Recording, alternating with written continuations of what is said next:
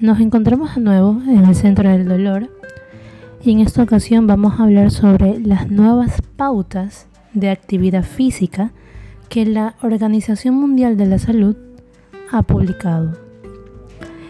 Estas nuevas recomendaciones de actividad física llegan en un momento en que la pandemia por el coronavirus está causando estragos a nivel mundial.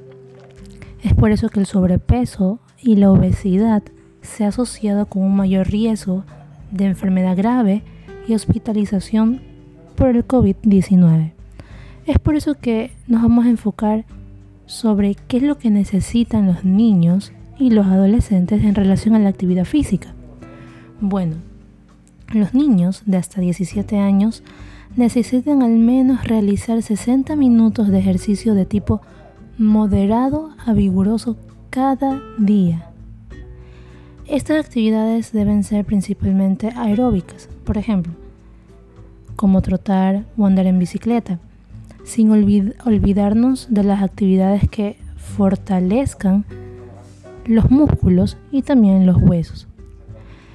Es verdad que en el caso de los niños significa un desafío para los padres, ya que ellos deben percibir estas opciones de actividad como divertidas además de tener acceso y oportunidad. El objetivo es que permanezcan activos, juntos, se mezclen con otros niños, se animen y se ajusten, se adapten. Pero no hay que olvidarnos tampoco de los jóvenes.